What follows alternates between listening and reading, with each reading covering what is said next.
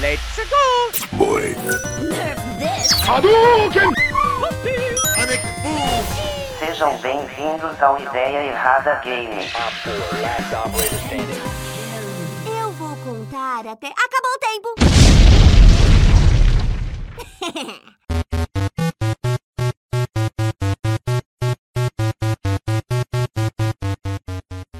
Boa noite, meus amigos, minhas amigas, meus amigos e o caralho que seja.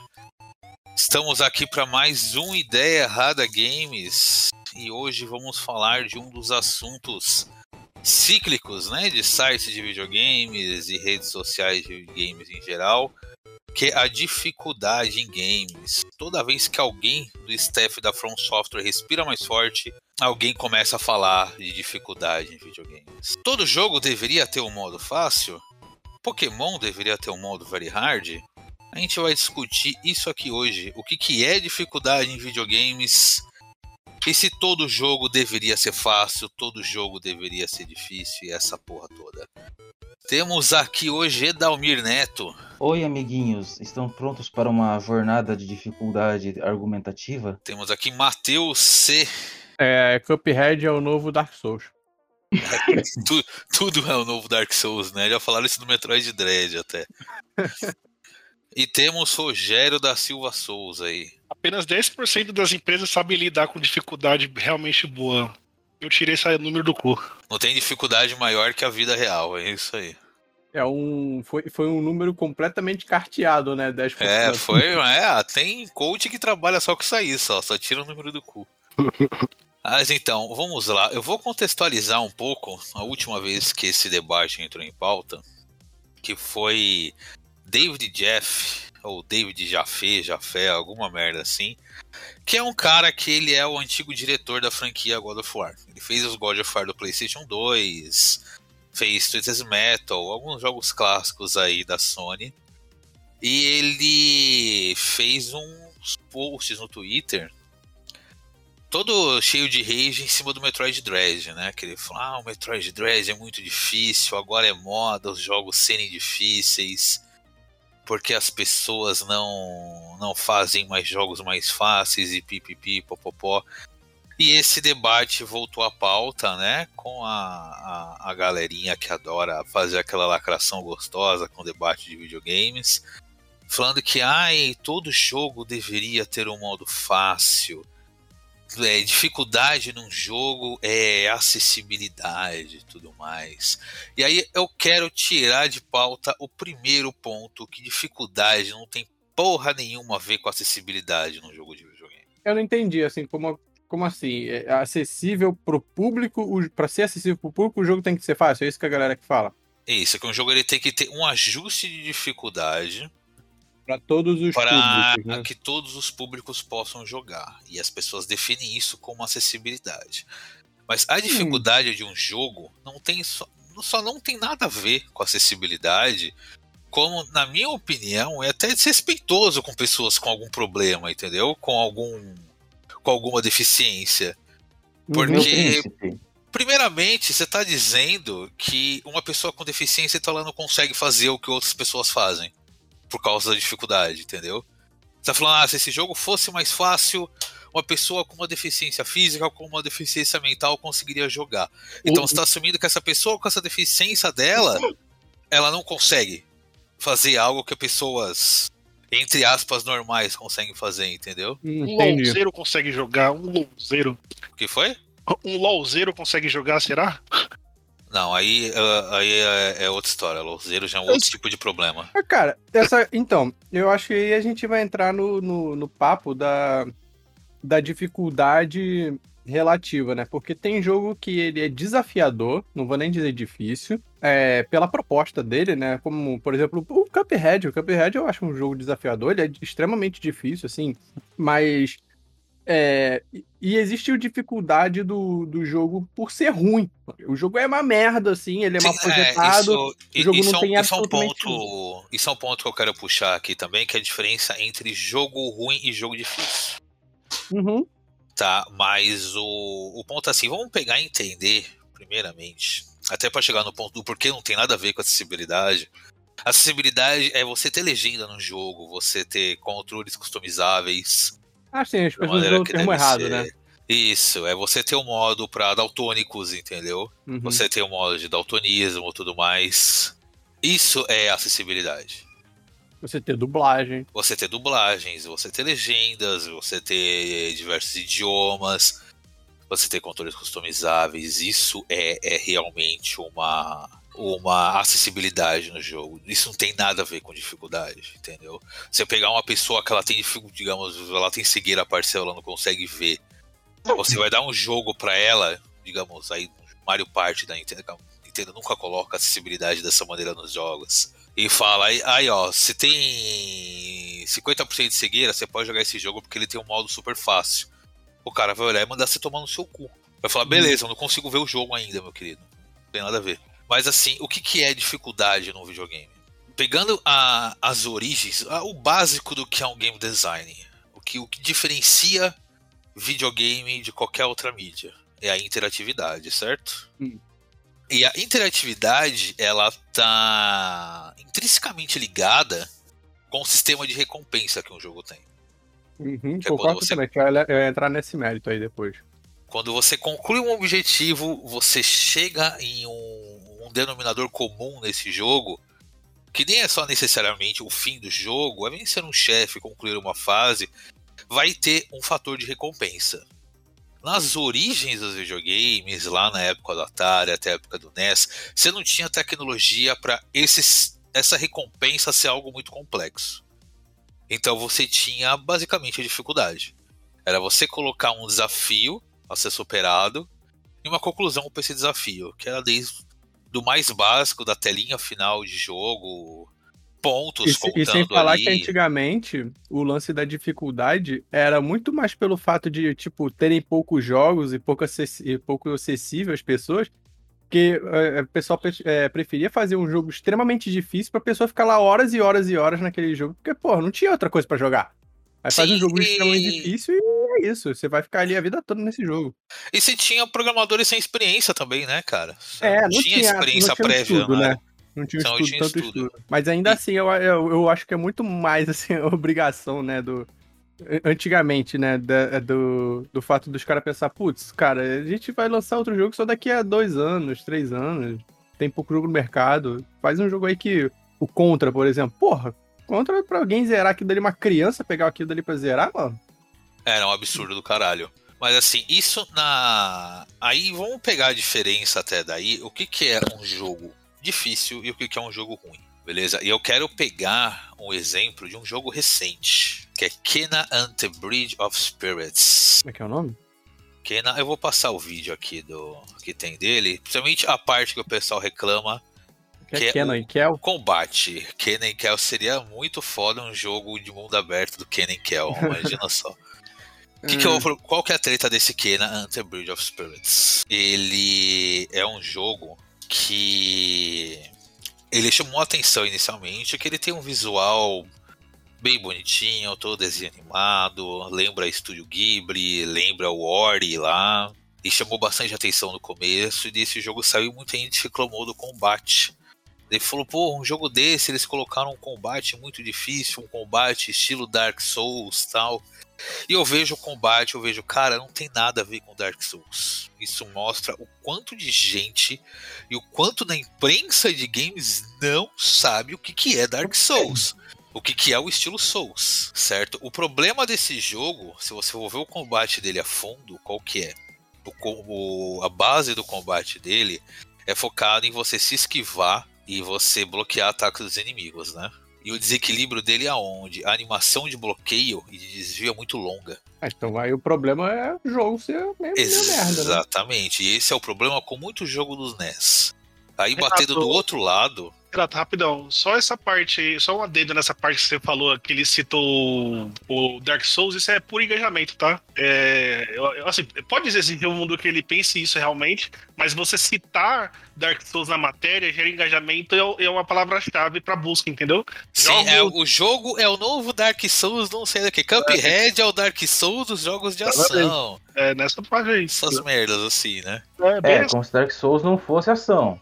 E Não, mas é assim, o... pegando até do contraponto, o, o, o argumento contrário disso, que era mais. era maior tempos atrás, que era a galera reclamando que ai, não tem mais jogos difíceis, jogos não são desafiadores, gamer Nutella e blá blá blá blá blá.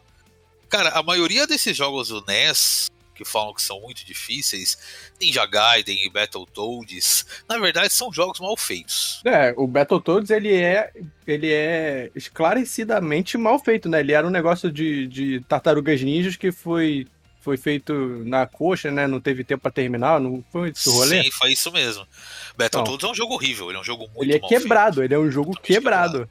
O Ninja Gaiden mesmo, os próprios desenvolvedores admitiram que os dois primeiros Ninja Gaiden, eles não tinham ideia do que estavam fazendo. Fala que o jogo é tão desequilibrado, uma das paradas mais equilibradas do Ninja Gaiden é que se você, tipo, você tá andando pra frente, você elimina todos os inimigos, você dá um passo para trás e volta, todos os inimigos voltam. Dá respawn em todo mundo. E, e o desenvolvedor que... já falou, cara, isso tem no jogo, não é pra deixar ele difícil, é porque a gente não sabia o que tava fazendo. Mas você tá falando do, do, do Ninja Gaiden 2 de Xbox? Não, Ninja Gaiden nem Nintendinho. É, os antigos. Ah, tá. Os clássicos. Não, eu vou falar a verdade. O, o roteiro mesmo, é o que você tem que notar, que eu sempre. que eu até falo para meus alunos no curso de jogos. Gente, vocês podem ver que o roteiro de Ninja Gaiden 1 e 2, os caras estavam simplesmente copiando o lugar comum. É no 3 que, os, que o principal desenvolvedor, eu acho que eu sei o nome do cara que falou isso, foi o Masato Kato.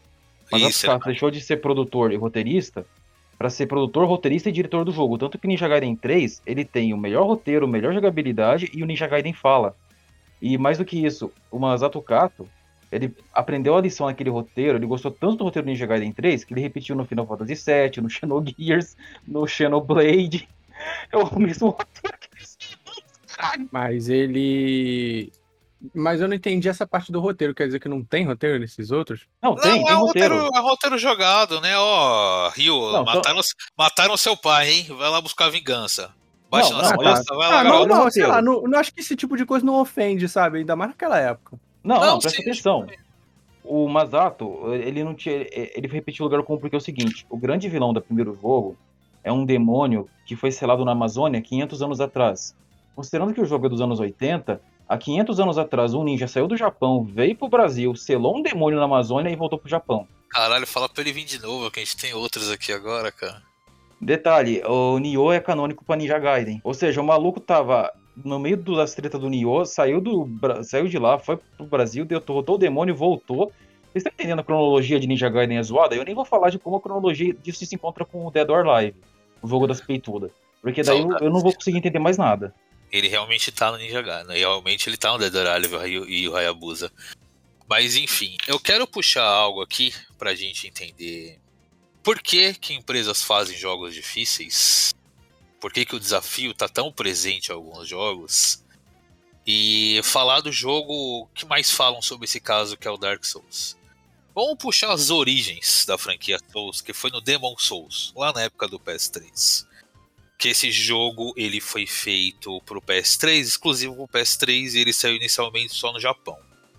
Tanto que o Hirai, que era o presidente da Sony na época, ele falou que esse jogo nunca ia sair em inglês, que ele era muito difícil para qualquer outro público. Ele deu uma comida de rabo fodida no, no criador lá, que é o. Esqueci o nome, alguma coisa. O Miyazaki. Miyazaki, isso. Ele deu uma coça no Miyazaki e falou: caralho, isso Miyazaki é louco de é fazer. Do, do Ghibli, pô. É, não, é, é alguma coisa Miyazaki. E é outra ele... coisa, é que Miyazaki é comum no Japão.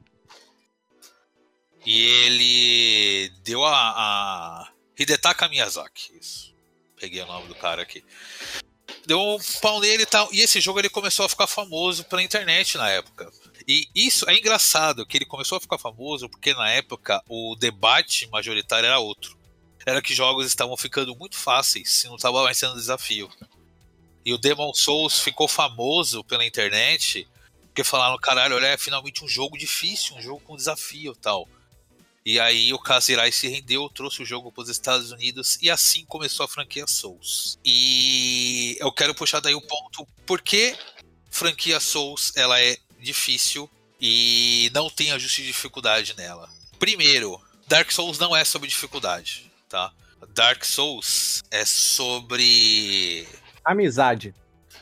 É sobre aprendizado. Pode ser amizade, você jogar nos multiplayer lá. O que menos tem amizade no multiplayer. Ou, né, na maioria das vezes o pessoal aumenta só pra te fuder só. Mas, meu príncipe, nós devemos lembrar que quem realmente fez o trabalho pesado de trazer a franquia Souls pra cá foi a Manco Bandai. Por mais que o caso Hirai tivesse levantado o dedinho, Sim, quem sim. realmente a- sujou a mão, a gente foi a casa do Naruto ali. Sim, a Bandai Namco fez o acordo com a From Software na época e ela que fez Obrigado, o pra trazer o jogo pros Estados Unidos. E fez sucesso, virou uma franquia, virou um subgênero que é o Souls-like. E assim, um bom jogo Souls, um bom Souls-like, o foco não é a dificuldade, o foco é o aprendizado. Onde está o desafio de Dark Souls? O jogo espera que você morra em alguns desafios, que você perca e você volte e tente de novo e aprenda como funciona. Esse é o foco da franquia Souls. Quem fala Souls é sobre dificuldade, tá o jogo difícil, é o novo Souls da puta que pariu, tá errado, tá falhando na análise do jogo. Cara, esse. desde, desde que lançou Dark Souls, na época eu fiquei nessa daí. Eu achava que era um jogo, pô, extremamente difícil, que o foco dele era dificuldade. Mas, cara, depois de um tempo, todos, absolutamente todos esses jogos que todo mundo fala de que é extremamente difícil, não sei o quê, eu não consigo não jogar e nunca comparar com o que eram os Mega Man, cara. Porque basicamente todos, todos eles, assim, o Dark Souls, o Demon Souls, aí você pode vir para aqueles pros outros estilo Cuphead mesmo, aí qualquer outro que os caras falem, é basicamente você entender a sequência lógica da coisa. Tu vai morrer, é isso, tu vai, tu vai morrer. Aí quando você pegar a sequência lógica lá, você descobrir as fraquezas, as forças e tal, tu vai passar. Ou não, né? Você vai demorar pra passar, mas você passa, entende? Você entende a coisa. Quando você entende a coisa, fica mais fácil. Que era que nem no Mega Man. Então, tipo, eu cheguei nesses jogos, lá no Dark Souls da vida, porra, eu tomava uma flecha lá da puta que pariu de um esqueletinho. Eu ficava, caralho, mano, tem um esqueleto ali que filha da puta. Aí já não morria na outra. Aí tinha um outro esqueleto dentro do castelo. Eu, porra, beleza. Mesmo processo de, de Mega Man, cara. Então, assim, não foi novidade, eu fiquei na- com essa coisa atrás da orelha de tipo, gente, sério que tão mó babação de ovo nesse jogo, assim? Não me, não me entrava na época já. Sim, não tem nada demais. Eu, adoro- eu gosto muito do estilo Souls, tá? Eu gosto muito da franquia. É, da- também, deixando claro que eu acho legal. Mas não é algo tão, tão imenso assim, não é uma barreira tão insuperável para a maioria das pessoas, entendeu? É você entender que você vai morrer durante o jogo, você vai perder. Isso acontece, a- isso faz parte da mecânica do jogo. E aí eu vou partir dos dois pontos do porquê um jogo como o Dark Souls não tem ajuste de dificuldade. O primeiro é game design. Essa mecânica de aprendizado, ela faz parte do game design do jogo. É o que está enraizado no que faz um Souls, entendeu? Se você, se eles colocarem ajuste de dificuldade, primeiro que vai dar muito mais trabalho. É legal que eu vejo a galerinha, essa galerinha lacradora, que é a primeira que sempre ataca a empresa quando tem crunch e tudo mais, mas você apoia o desenvolvedor trabalhar mais para mudar o que você, o que só você não gostou no jogo, né? Por Isso é muito favor, repita isso em alto e bom som, que eu quero futuramente passar esse trecho do podcast em cada reunião de programador aqui de Maringá. Não, eu quero passar esse- essa parte que você falou, do crunch, de programação, para cada maldito desenvolvedor de TI desse planeta, para eles parar de relinchar, dizer que o consumidor não usa nada, o caralho é quatro. Quando eles jogam videogame, eles reclamam também. Tipo, quando é programador profissional, os príncipes tá nem aí. Eles pensam, ah, o cliente não entende a gente, tá, dá, dá, dá, dá. Mas quando é programação Você cortou aí, Edalmir. Edalmir? Ed- Edal- Edalmir infartou de raiva durante o diálogo dele. Mas assim, pegando isso que o Edalmir falou, eu quero puxar o segundo ponto do porquê. Vamos lá, porque nem todo jogo deve ter modo fácil. O segundo ponto, focando nesse Souls, é o público-alvo, certo? Demon Souls foi um tiro no escuro que fez sucesso. Virou Dark Souls, virou Nioh, Sekiro, virou o- a base do que que é a From Software. Isso quer dizer, hoje a From Software ela tem o público-alvo deles. A From Software, eles têm o público que espera o que eles estão fazendo de um Souls, o que eles estão fazendo aí pro Elden Ring.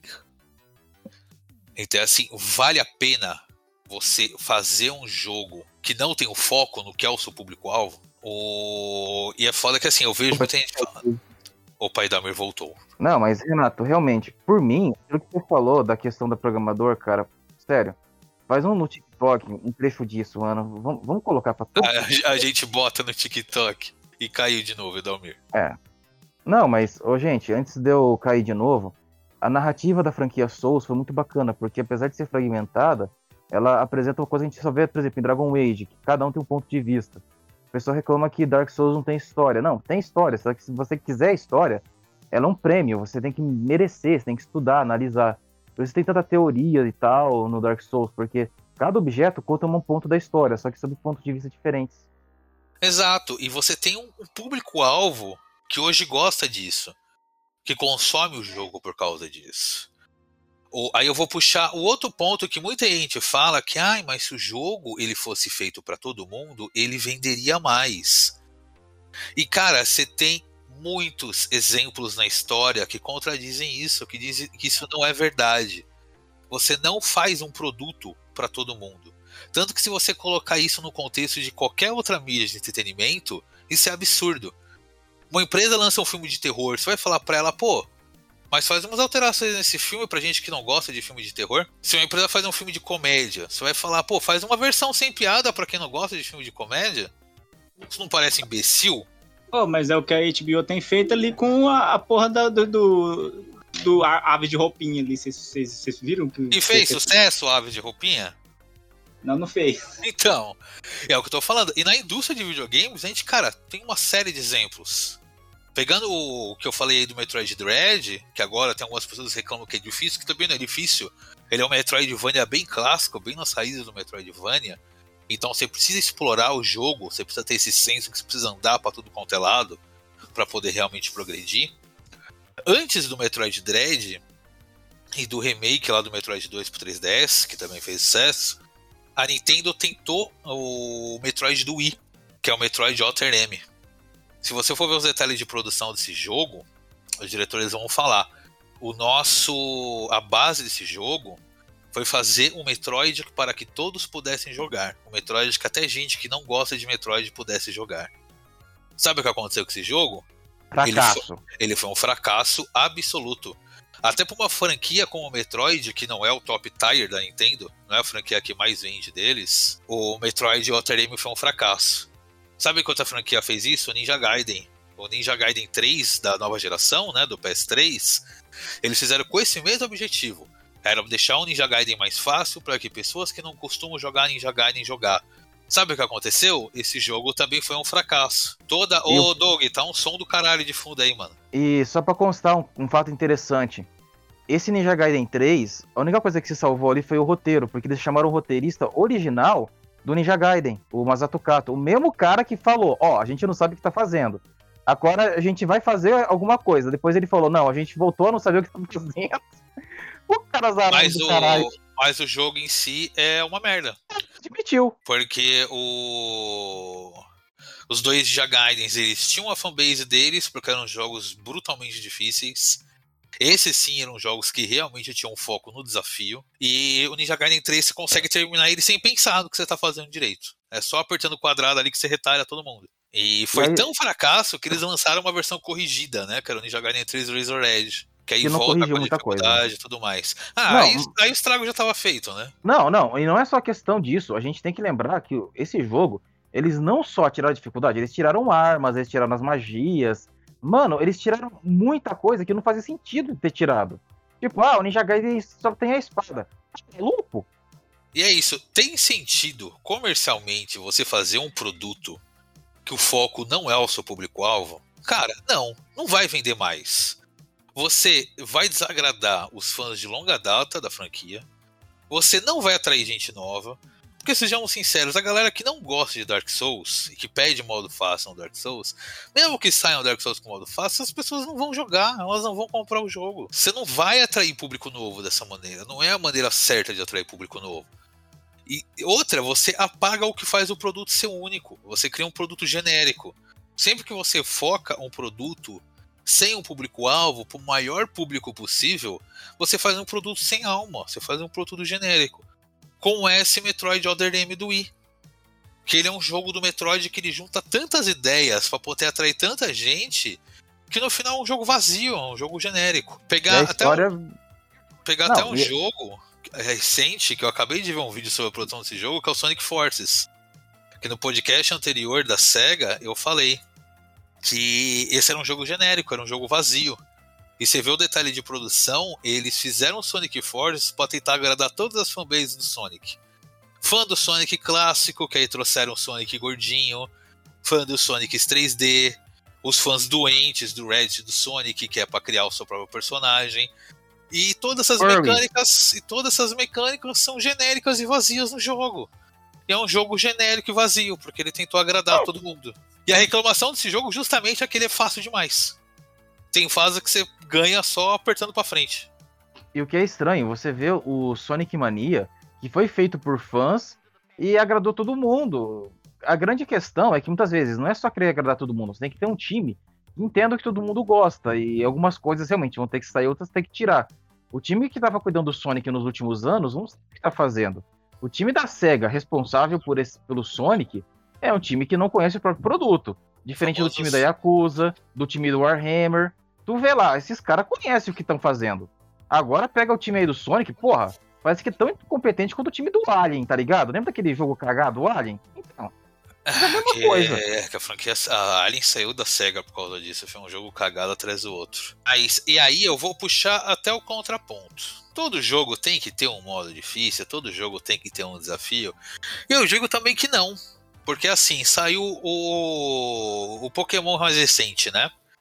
Que foi o- os últimos remakes aí de Pokémon. Pérola Brilhante e Diamante Resplandecente. Foi o. É o Shining Pearl e o Brilliant Diamonds. E como é, sempre vem a galerinha falando, porra, podiam fazer um Pokémon mais adulto, poderiam fazer um Pokémon mais maduro, um Pokémon em mundo aberto, um Pokémon que nos desse desafios, um Pokémon com uma história mais séria, e pipipi, popopó.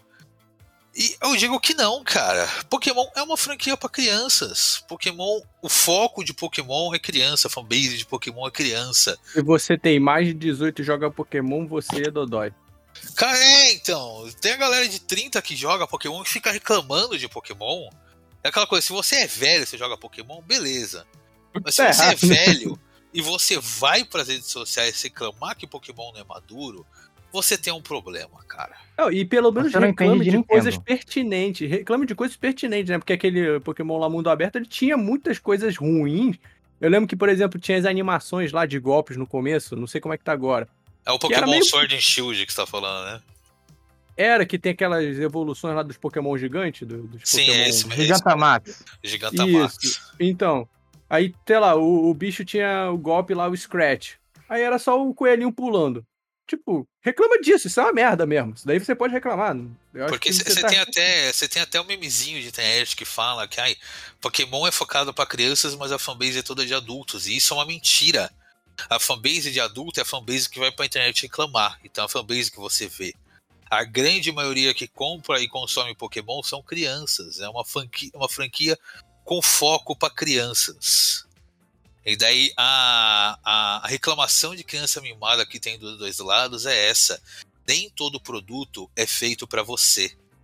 Se um Dark Souls é difícil demais pra você, você não precisa jogar. Se um Pokémon é infa- infantil e imaturo demais pra você, você não precisa jogar. É, isso é o básico de, do comércio de qualquer produto de entretenimento.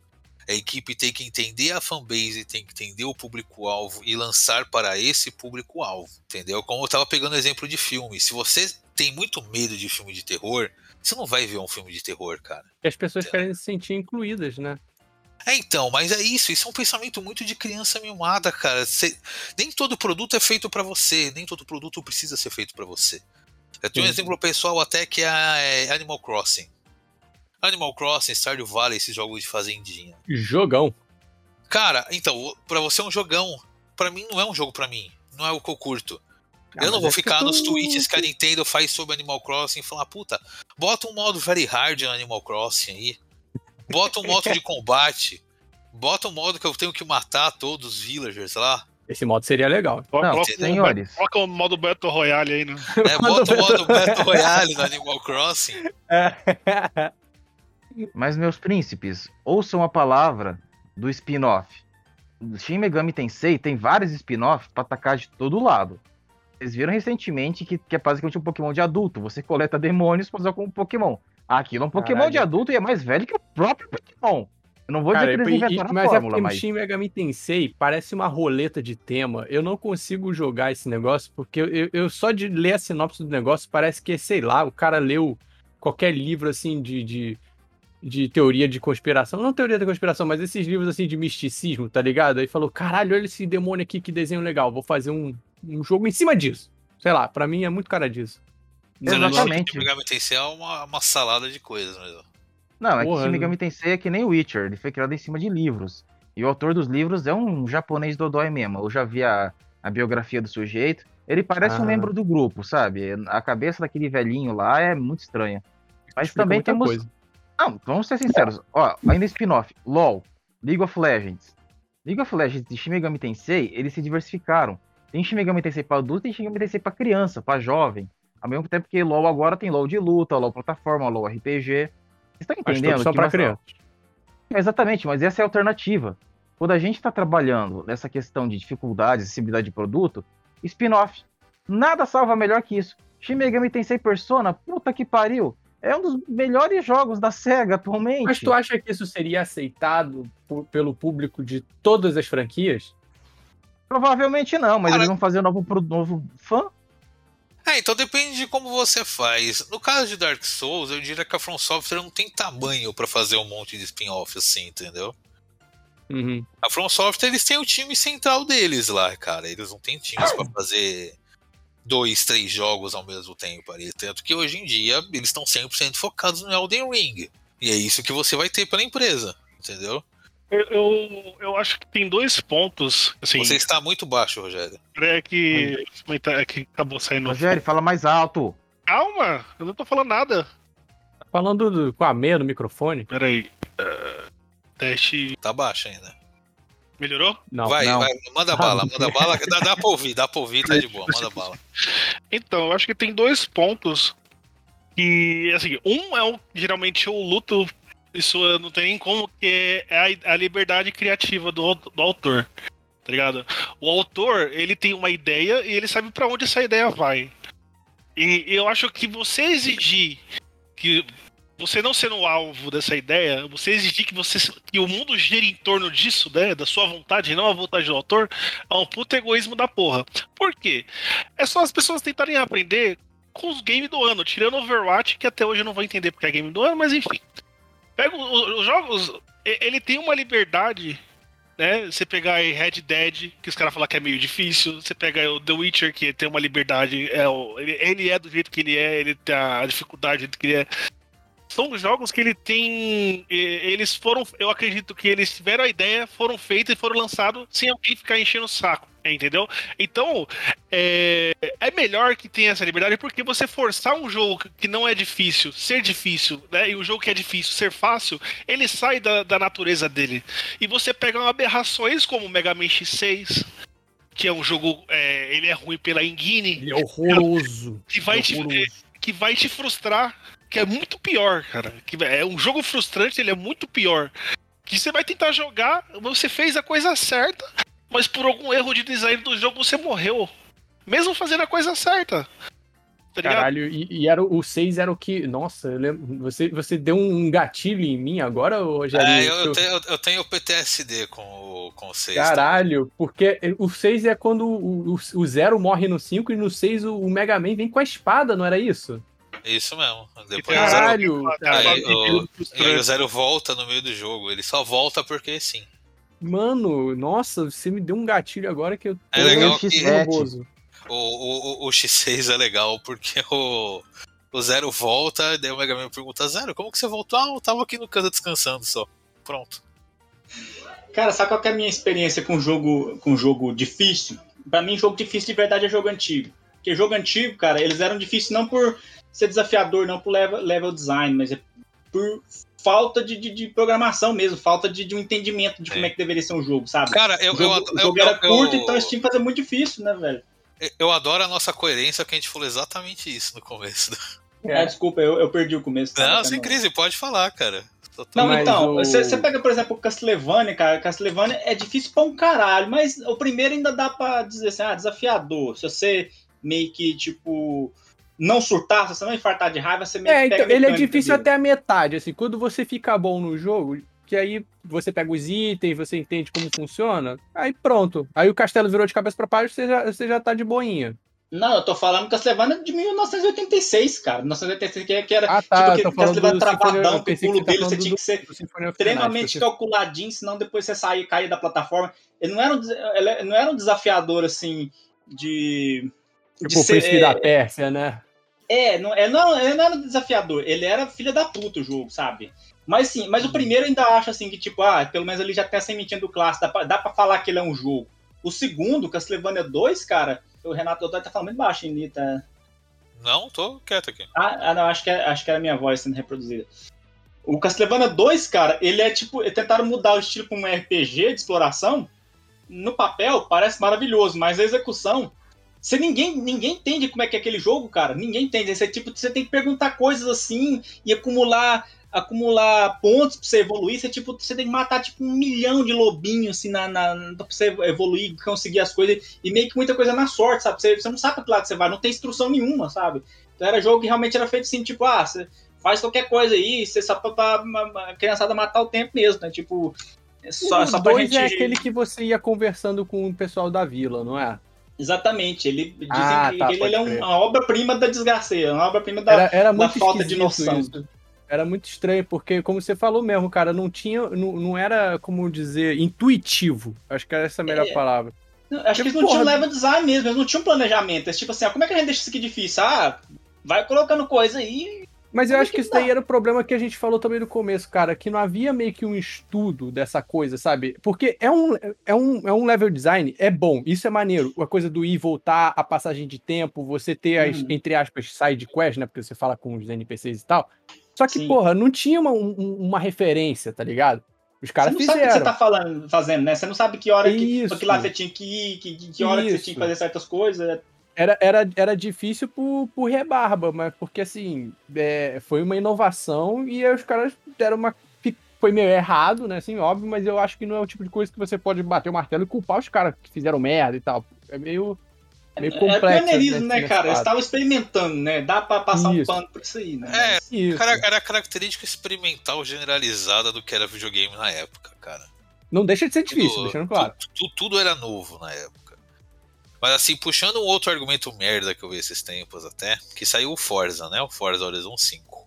Que é um excelente jogo, aliás. Um puta jogo Quero de corrida. saber como é que você vai dizer que esse jogo é difícil. Calma.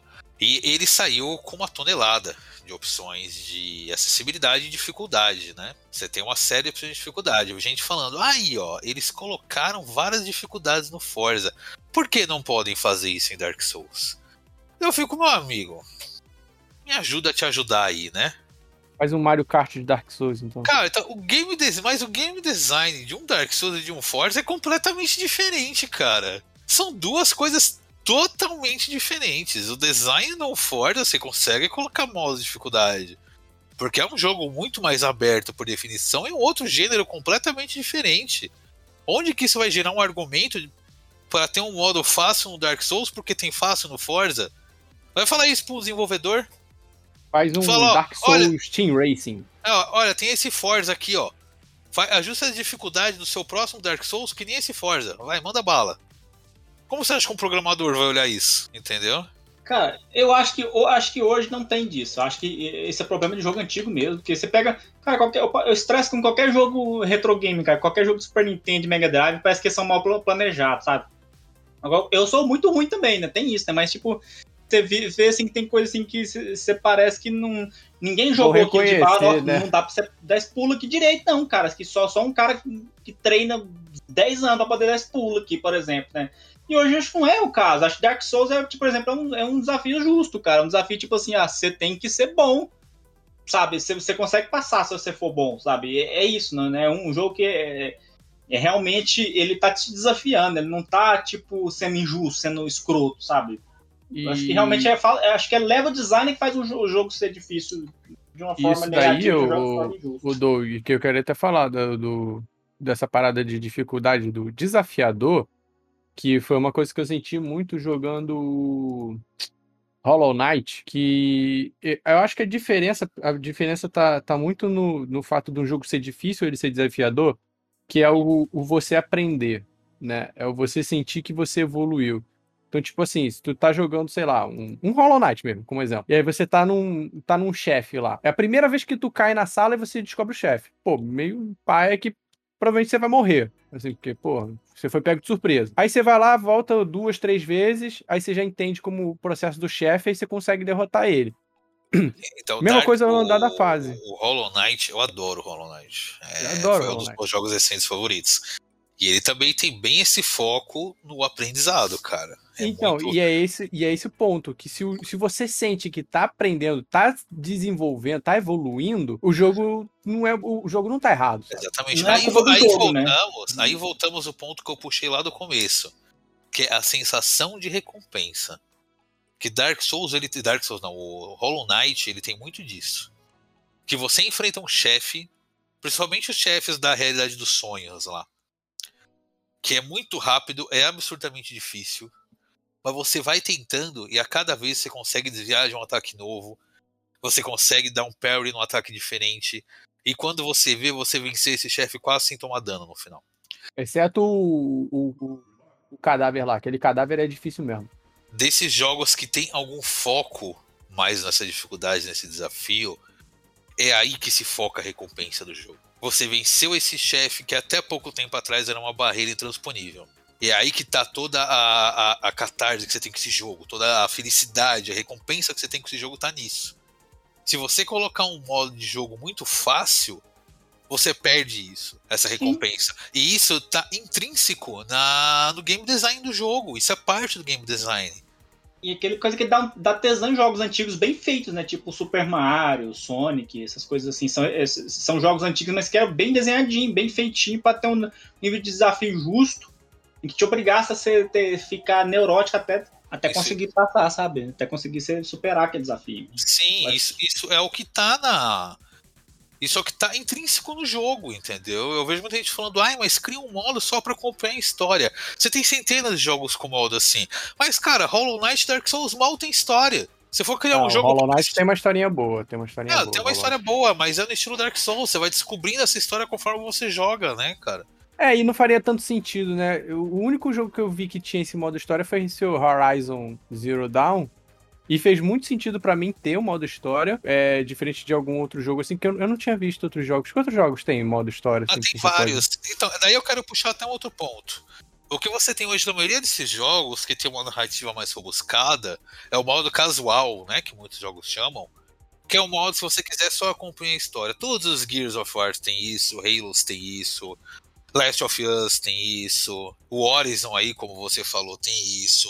Você tem vários jogos que tem esse modo casual e tem vários ajustes de dificuldade, porque o foco do jogo, o, o fator recompensa do jogo, ele não está exatamente no desafio. Você tem um fator recompensa no desafio, mas você pode abrir mão disso porque você tem esse fator em outros pontos. Quer acompanhar a história, quer ver desenvolvimento de personagens e tudo mais. E aí eu vou puxar outro contraponto pra galera que reclama da dificuldade no jogo e que nem todo produto tem que ser para todo mundo. Que é isso, jogos difíceis com algum foco em desafio ou algum game design voltado para esse desafio são um nicho da indústria. Eles são uma minoria. Eles são focados num público específico que é um nicho. A grande maioria dos jogos, eles têm um ajuste de dificuldade para deixar o jogo super fácil para você jogar. Então, tipo, cara, você tá reclamando. Você, não ninguém aqui, né? Ah, uma pessoa hipotética, essas pessoas estão reclamando de um tipo específico de jogo que é uma minoria, é algo de nicho. Cara, deixa as pessoas serem felizes, deixa elas gostarem das coisas. Não é porque você não gostou, porque esse jogo tem algo que você não gosta, que esse produto é inválido. Se você não gosta, não julga, não jogue, não consome. Igual eu não jogo Animal Crossing. Saiu Animal Crossing, isso é um puta update de Animal Crossing esses dias, e eu falei, cara, caguei, eu não vou jogar Animal Crossing, não é pra mim esse tipo de jogo. Mas ótimo, mas, mas ótimo pra quem gosta. O Matheus aí adora Animal Crossing. Seja muito feliz com Animal Crossing, cara. É uma franquia de sucesso. Sabe uma coisa que eu gosto muito, assim? Sabe uma coisa que eu gosto? Assim, é um jogo quando é que te dá uma interatividade pra você mesmo fazer o seu nível de desafio. Acho que um jogo, um jogo que era muito é, amplo nisso era a- a- primeira trilogia de Resident Evil, cara. Tipo, eu acho que um ou dois são bem difíceis, mas assim, são difíceis é, que são, podem ser superáveis, sabe? Aí o 3 já facilitou um pouco, já botou esquiva, aí já tem um modo fácil, que já, a Jill já começa com uma metralhadora.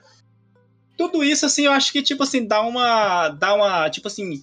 É, é até assim, eu acho que até assim a galera ouvindo isso, não, tá, tá difícil demais, vamos deixar facilitar aqui pros noobs, né?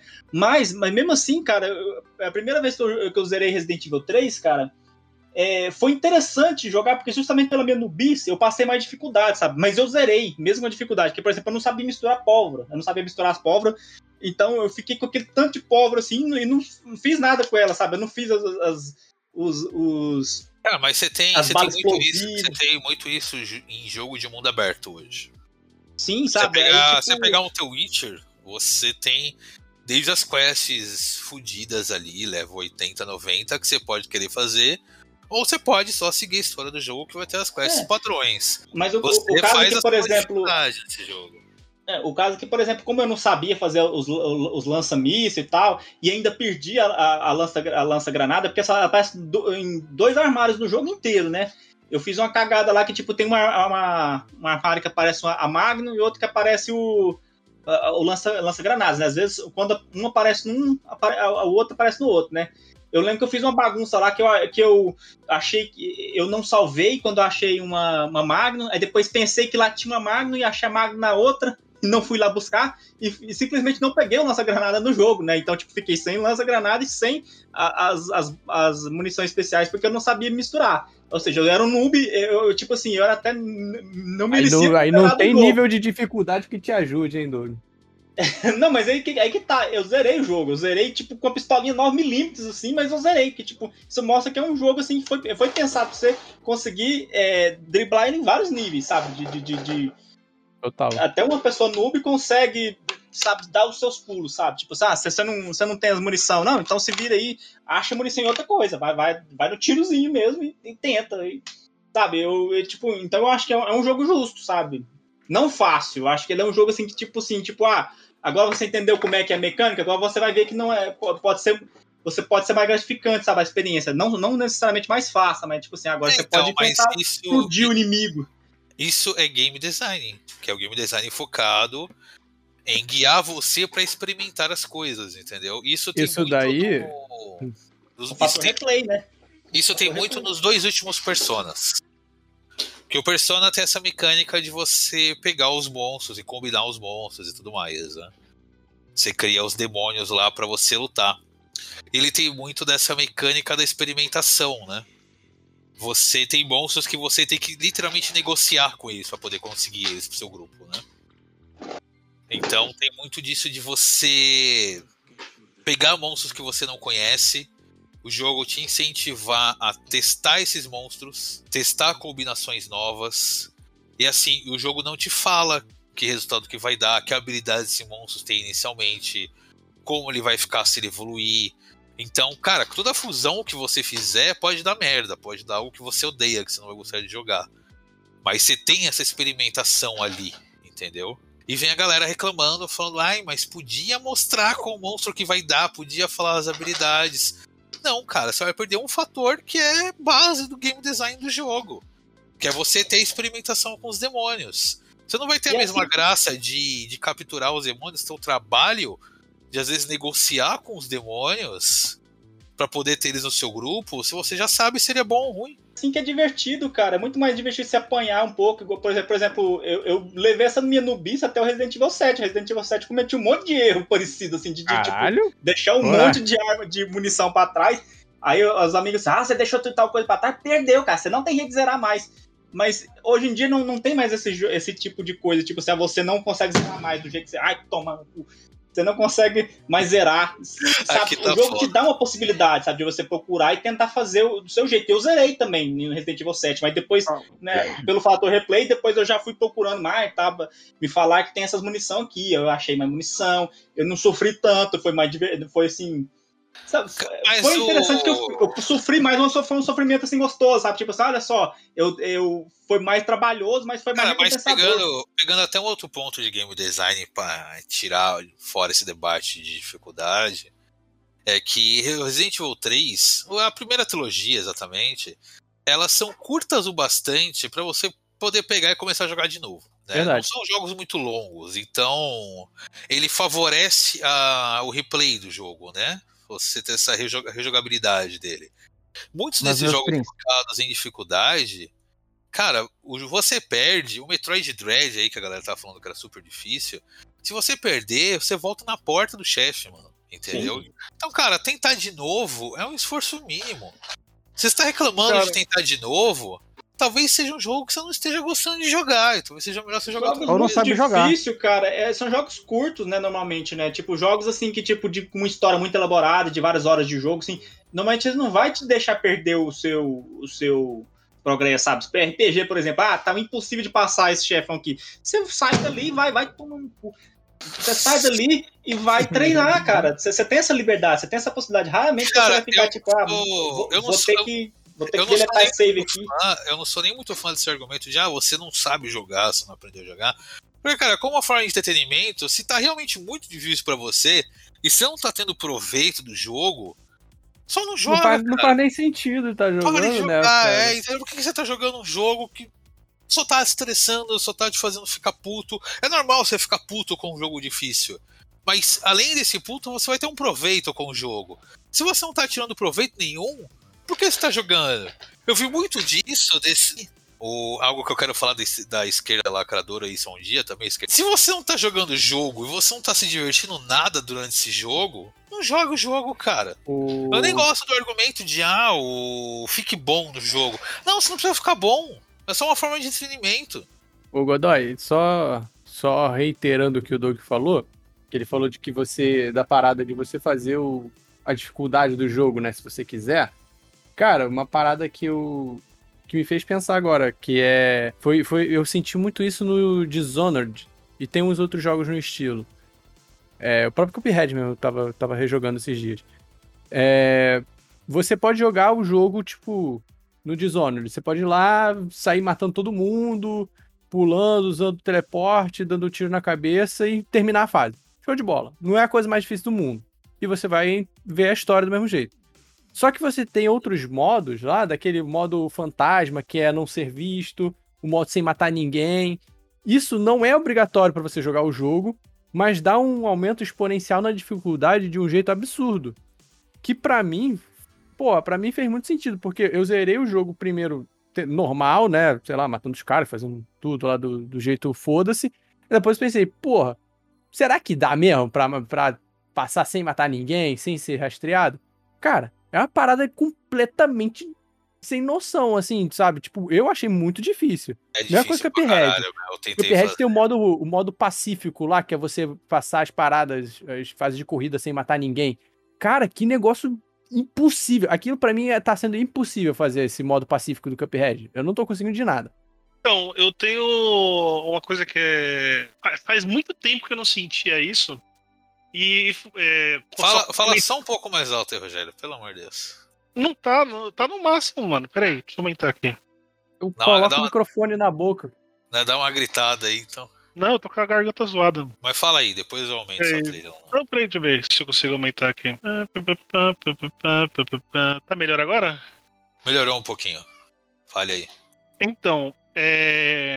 Cara, uma coisa que eu não. é, é, complementando aqui que eu tava falando antes, é sobre a empresa saber a dificuldade. Assim, criar um jogo sabendo ter a dificuldade, né? Não, não criar um jogo fácil e depois colocar um modo difícil e vice-versa. O- Vou dar um exemplo da minha experiência com o último God, é, God of War, God of War 4 lá, o do o, Ragnar, O o. God of War, só É. isso, do PS4. Cara, é, eu vou dar. É, e assim, foi uma coisa que eu tentei por si só, né? Que foi as Valkyrias. Né? A primeira Valkyria eu derrotei, foi assim, teve a dificuldade e tal, beleza. A segunda, cara, a segunda foi muito difícil. Por quê? Porque, em tese, se você fosse pelo flow do jogo, você teria que terminar, pegar os itens lá fodão e enfrentar ela. Não foi o que eu fiz, mas eu não sabia. E foda-se. Cara, eu devo ter morrido pelo menos, acho que umas 60 vezes pra ela. umas 60 de verdade, mas assim, não foi assim, é, eu perdi sem que, assim, um, um pouco, tá ligado? Foi massacre. Ela lavou o chão com o meu corpo, tá ligado? Foi um negócio humilhante, assim. Só que, assim, a dificuldade do jogo, ela é desafiante. Ela te desafia a melhorar, tá ligado? Então ela te incentiva a melhorar. Entendeu? Você E- sabe que você consegue, sabe? Não é aquele jogo assim de É. ser tipo, filho da puta, não, isso aqui não dá pra fazer. Tipo, é- ela, ela te pune pelos seus erros, tá ligado? Tipo assim, às vezes, teve umas vezes que eu tenho certeza que eu poderia ter passado se eu fosse mais humilde. Mas sabe quando você fala assim, porra, eu vou tentar vencer ela com como foda aqui? No, no God of War, porra. É, então, mas tipo assim, é, é que o- o- os golpes são tão plásticos, é tão bonito os combos, né? Você dá o rage, ataca os dois lá, e você fala, porra, eu vou vencer o bagulho, vou virar de costa e vai explodir lá na pedreira da Toei, tá ligado? Você vai fazer o bagulho foda. E, e como eu venci ela? É soquinho, soquinho e desvia. Foi o modo cuzão, eu sei, mas é a vida. O- então. O importante é, vencer, cara. É, então, É, o mas importante é passar, irmão. só que, cara, quando eu venci, foi muito foda. A, a sensação foi muito foda. Foi uma realização muito, muito da hora, tá ligado? Eu, eu me senti recompensado. É, você ganha uns itens lá, só que a experiência, a, a imersão, fora o ambiente, o personagem, a, Valkyria é estilosa pra, pra caralho. O, é- é- eles criou um ambiente. O jogo foi feito pra isso, tá ligado? Ele não foi feito fácil, as pessoas reclamaram, ele ficou difícil ou ele era difícil, as pessoas, entendeu? Então eu acho que a liberdade que se dá pro autor, o jogo ele foi feito, é, ele foi feito para ser difícil. Não foi aquele negócio dele só aumentou o dano da Valkyria, por exemplo. Entendeu? E é um negócio meio bizarro que eu acho que as pessoas fazem. Ah, eu vou deixar o modo difícil. É, é igual o Antan. O Antan tem, é, é, você jogava, aí o modo difícil era só mais dano e menos munição. Eles, um monte de FPS só faz isso tá ligado? Só que assim, a dificuldade não é só a questão do dano, tá ligado? Tem todo um contexto, tem todo um flow, você entendeu? Tem toda uma. É, pra não cair nesse negócio de te frustrar, de você fazer o, entre aspas, o certo, jogar pelo certo e mesmo assim morrer, tá ligado? O. e normalmente quem faz isso muito é BF COD, mano. Ah, esse modo é fácil, eu consigo passar de boa. Aí os caras colocam um modo mais difícil, diminui a munição e aumenta o dano. Você toma um HS do cara de outro lado da parede, tá ligado? É, então, e- esse, esse ponto que o Rogério puxou é um ótimo ponto. Que é. Que falam que, ah, se tal jogo tem dificuldades variáveis, um Dark Souls, um Hollow Knight também consegue. Só que como é feito essa dificuldade na maioria dos jogos, é exatamente desse jeito que o Rogério falou. É só aumenta dano, só Aumenta a quantidade de- recurso, de inimigo, aumenta dano, às vezes a quantidade de inimigo e tal. pura coisa matemática, sabe? Pura falta de. E, e cara, o jogo só fica completamente desequilibrado. Só fica completamente merda.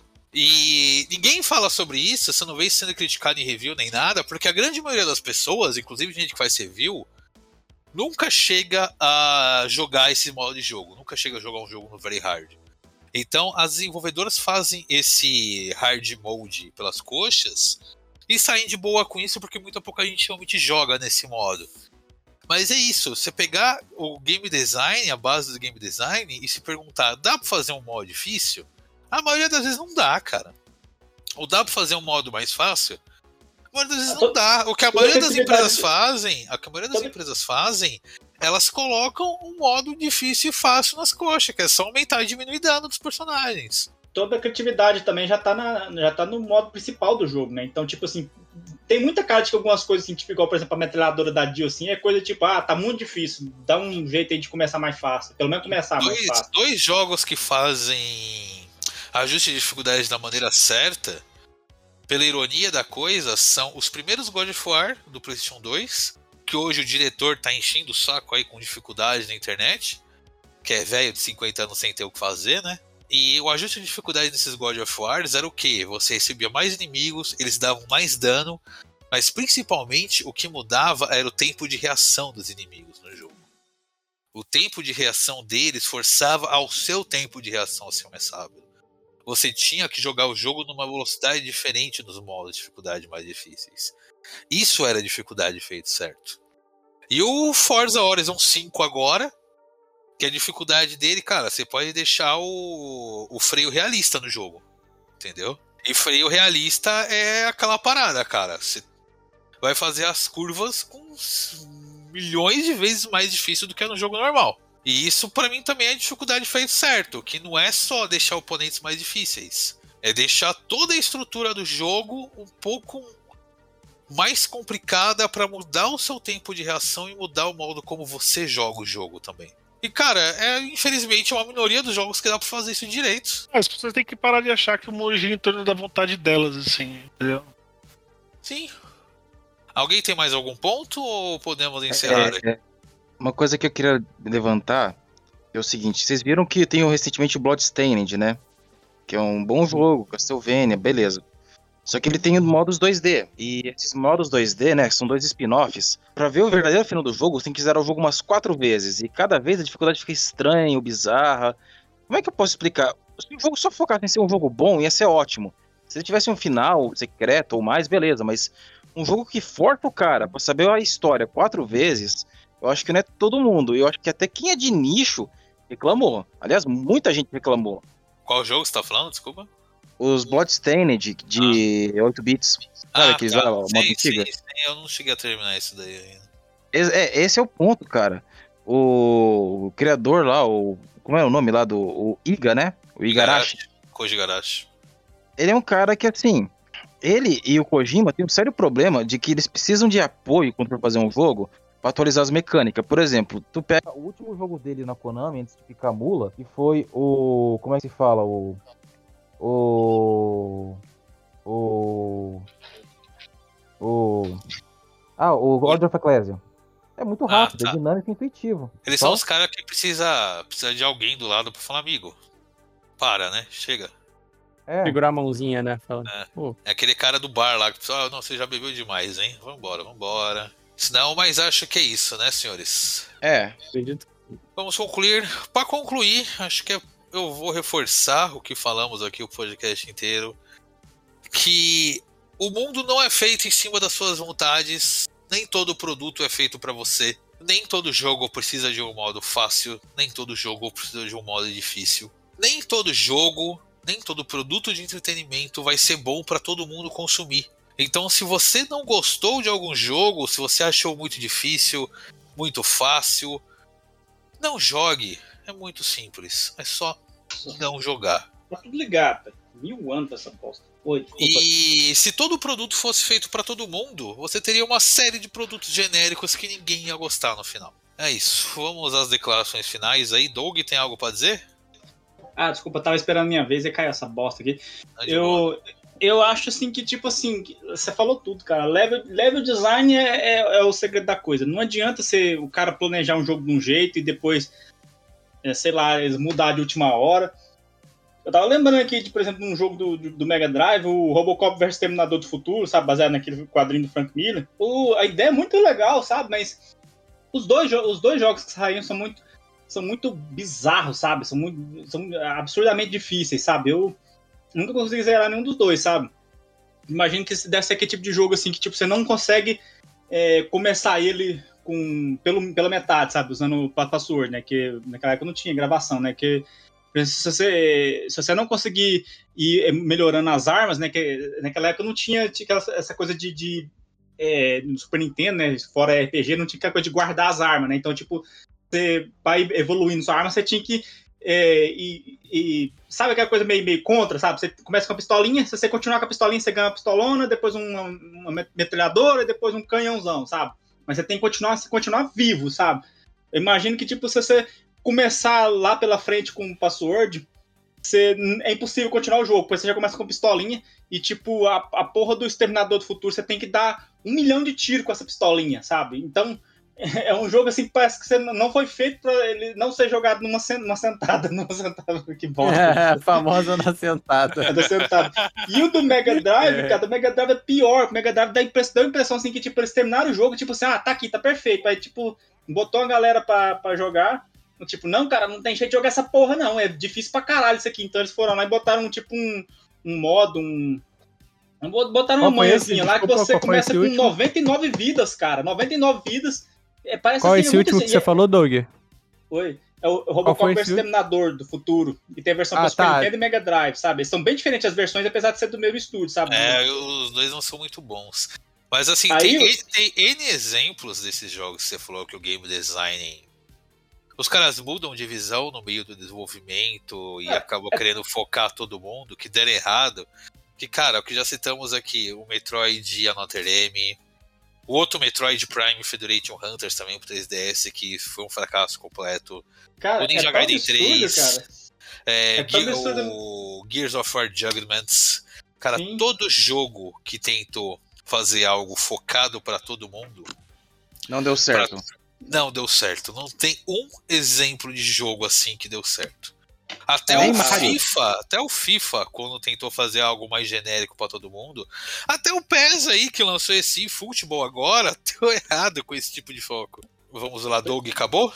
Não, só ia falar assim que o negócio deu, é, assim, é tão bizarro, cara, que tipo, é, mesmo com o negócio de 99 vidas, você não, sabe, não, você, você, você ainda morre pra caralho, sabe? Então, tipo assim, dá, dá pra entender que são 99 vidas, a- a- morre e você dá no. no- no- você, dá, você chega no, no- na tela de game over, sabe? Então, Você assim, vê as realmente não- 99 vidas escorrendo pelo ralo ali, né? é, você, você não, não, não teve um. Não teve um planejamento, sabe, na, na, na porra do negócio. Então, é, a gente via que até 20 anos atrás isso ainda era o- o- muito difícil, assim, deles planejar direitinho. E hoje, hoje é planejado, mas é essa, essa coisa, né? Tem jogo pra tudo quanto é tipo de, de, de público, né? Tem, tem jogo que é simplesmente só um filme interativo mesmo. Você tá lá pra apertar o botãozinho e é isso. Então, e tipo, não tem nada de errado nisso. Tem jogos que é experiência narrativa, basicamente, né? Que se quase não tem gameplay, é mais suas decisões durante a história. E não tem realmente problema nenhum em relação a isso. É, a parte de recompensa desse jogo é esse fator narrativo. Você vê história, você fazer o final que você quer pro jogo tudo mais. E é isso. Se você não gosta de um jogo difícil, você tem um milhão de opções desse estilo aí, cara. Vamos lá, Redalmir, considerações finais. Cara, eu só digo uma coisa: o jornalismo de games atualmente não é feito por gente que gosta ou joga videogame. Né? Jornalismo de games é um negócio que nunca realmente existiu, né? Eram uns vagabundos que falavam de videogame. Mas quando virou jornalismo de videogame, começaram a pegar jornalista, pegaram jornalista que não gosta de videogame. O começo foi isso mesmo. Era cara que era do jornalismo e foi fazer videogame. É, hum, cara, é isso assim, GM, molecada ali que é pra olhar com pauta política ou pauta social, e é empurrado pro videogame, eu tenho que se virar com o videogame e ficar zangado. Isso, que nem isso me lembra muito do Kotaku, que o Kotaku eles não falam mais de dificuldade hoje em dia, né? Mas na época que saiu o Sekiro, eles fizeram muito uma cruzada, vários artigos falando que o Sekiro tinha que ter um modo fácil, que o Sekiro precisava ter uma justa dificuldade, tananã, tananã. E aí depois de uns anos saiu o Final Fantasy VII Remake, e eles fizeram um artigo falando que o modo fácil, o modo very easy do 7 Remake era muito fácil, daí eles tomaram um rage do caralho. Aí eu falar, porra, se decide aí, caralho, me ajuda a te ajudar, mano. É, o pessoal é meio besta mesmo. Mas realmente, cara, é- o que a gente pode dizer do jornalismo de games? Toda vez que a gente tá falando de jornalismo de games, a gente é acusado de ser Gamergate, mas. Pô, você vê os caras falar, "Ah, a gente tem que zerar o jogo o mais rápido possível pra fazer a resenha. Meu amigo, se o jogo é difícil, vai demorar pra fazer a resenha. Que é tão baixo aí. Isso quem Eu sou- faz hoje em dia muito são os streamers. Querem zerar então. o jogo o mais rápido possível e não só entende porra nenhuma do jogo. Sim, sim, eu sou muito a favor de acabar com esse padrão da indústria de games, que o review tem que sair no dia que o jogo sai, assim. Cara, eu vejo muito canal do YouTube que os caras fazem no ritmo deles, assim, lançam review no ritmo deles, entendeu? que é justamente a pra isso, pra você fazer uma variação decente, você tem que jogar o jogo no seu ritmo, cara, E, senão... e- e é exatamente por isso que eu falei pra vocês aquele dia lá que Metacritics e bababá, bababá não vejam. Simplesmente não vejam. Eu tô evitando até trailer, cara. Tudo, Cara, eu, tudo- ve- eu vejo mais tudo- review de uns canais que eu gosto de YouTube, que são os caras que dão umas opiniões mais abalizadas, assim. Eu sei, mas eu, eu, eu, eu, por- assim, se alguém me perguntar, claro que a gente não sai dando opinião, né? Porque às vezes a pessoa simplesmente não pediu. Mas se alguém me perguntar, eu falo pra evitar 100% qualquer coisa. Tanto que esse estilo de review foi o que fez aí o Cyberpunk 2077, que saiu um jogo quebrado e inacabado, mas recebeu um monte de nota 9, né? Porque a maioria dos reviews eram os caras fazendo speedrun pelo jogo pra terminar logo, né? Uhum. É, então, eu, eu, exatamente por não confiar nesses caras e porque assim, ali é. Eu sei que tem, tem um business, tem que ter o business, tá ligado? O primeiro que sair vai ter mais view, vai ter clique, blá blá blá. Eu entendo. Só que, tipo assim, tem que ter o equilíbrio. Tudo tem que ter equilíbrio. Não é só business, cara. Tem que ter a qualidade. E não tem qualidade, cara. Depois, depois do que eu vi é, a, quantidade de fanbase daquele jogo do. do o, o do Zelda lá do. O Brian. Lá, o, O Breath of the Wild, o mais isso, recente. isso, isso. isso. Eu- a- a- a coisa que os caras fizeram, mano, parecia xiita o bagulho, mano. Parecia xiita os caras defendendo o jogo, como o jogo é perfeito, a forma como eles atacaram as pessoas que não curtiram o jogo. Ou acharam uma coisa ou outra. Entendeu? A- a- ali mostrou que o mercado ele é full business e ou xiita, assim, né? Do- seja Oh. Zelda, seja Pokémon. né? Ah, não, Tem- mas a, a, a fanbase da Nintendo, eles são o crente da, da indústria né, de videogame. Então, por isso que eu tipo, não confio nada, nada em nada em nada da indústria. Você pode pegar, por exemplo, eu vez, vez ou outra eu acompanho o Zangado, vez ou outra eu acompanho aquele maluco lá que parece o Nicolas Cage. Tem o outro que eu sei se o nome também, um, um japonesinho que eu acompanho que é legal. Você Mas tá, o Nicolas Cage é o Maximilian, você tá falando? É, é, o Maximilian tem um outro carinha aqui que eu acho que tem o nome dele fácil aqui, que vê, deixa eu ver. É, é Yonguia. Yonguia. Ele, é, ele, Young é, sim, ele é muito bom também. ele, ele, é, ele é legal. Eu vejo, e é também pra treinar meu inglês, mas eu vejo, vejo os dois que, que eles são bem de boa. Cara, Young é, ele é um cara que ele faz algo que eu gosto muito, que ele revisa reviews. Ele Ah, joga legal, um hein? jogo, ele dá, ele dá as impressões iniciais dele, depois de um tempo ele dá um review atualizado. né? No Cyberpunk ele fez isso. Ele falou: "Eu comecei Cyberpunk, minhas impressões são X, X e tal. Depois de um tempo ele falou: "Eu terminei Cyberpunk, fiz tudo possível no jogo e as impressões são essas agora. É, então. Isso é o que deveria ser mais feito, assim. Aí eu, eu, eu, eu hoje tô, assim, no, no- na- nas coisas que eu.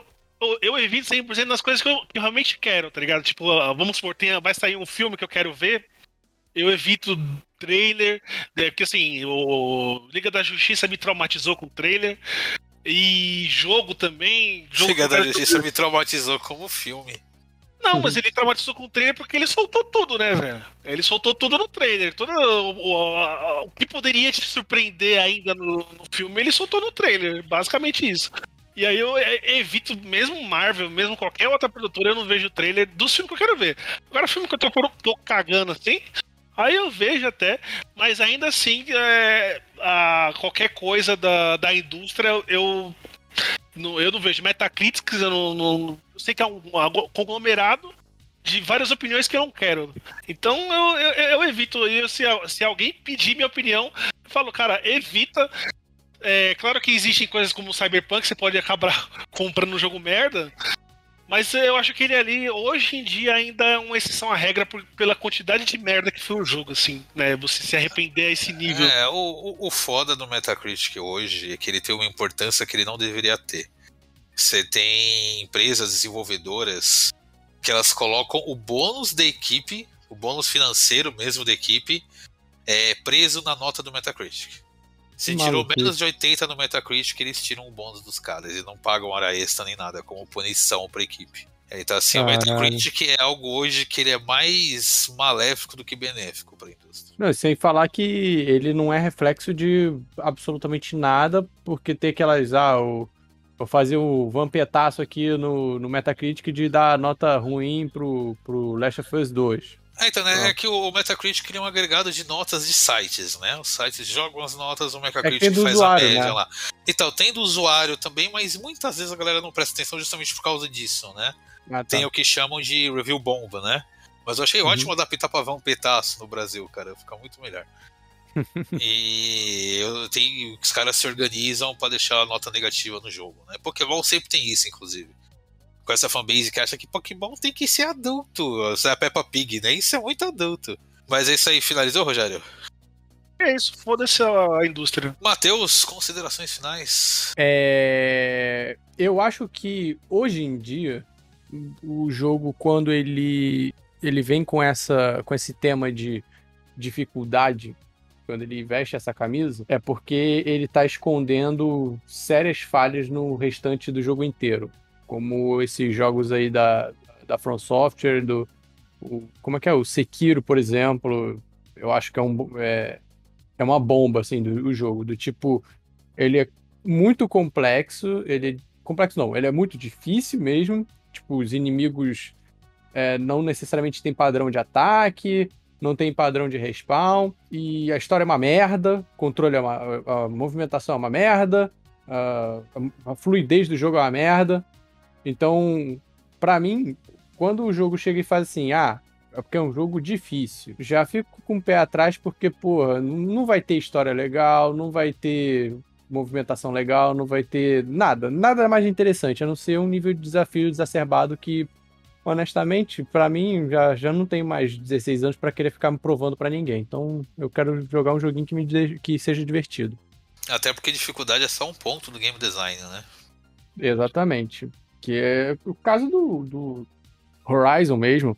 O Horizon, ele, no começo, pô, eu tava jogando modo lá difícil e passei, sei lá, digamos que eu joguei 40 horas, assim, difícil. Vi que o jogo não, não caminhava, assim, pra frente, sabe? Do tipo, não tinha evolução de combate, por exemplo. O combate era sempre a mesmíssima coisa. Eu fiquei, cara, quero ficar passando perrengue aqui agora, não quero ficar encontrando bicho atirando bola de fogo em mim pra eu andar 20 metros. Vou botar aqui o modo história porque eu quero ver o que, que acontece na história, porque a história me, me pegou. Eu gostei bastante da história. Só que ficava me, me, me, travando, porque toda hora que eu saía para andar, aparecia um Velociraptor gigante tacando fogo em mim. E não é que fosse difícil matar ele, só que era chato ficar matando ele. Eu parei. Exatamente, porque o, o ponto do Horizon não é dificuldade, né? É, exatamente. E como já dissemos muitas vezes, o Dark Souls, o estilo Souls padrão, não é sobre dificuldade, é sobre aprendizado. Beleza, senhores? Acho que é isso, né? Acho que sim. Senhores, esse é mais um Ideia Errada Games. Não seja fresco, jogue só o que você gosta e não se estresse com o que as outras pessoas gostam, ok? É isso aí, até mais.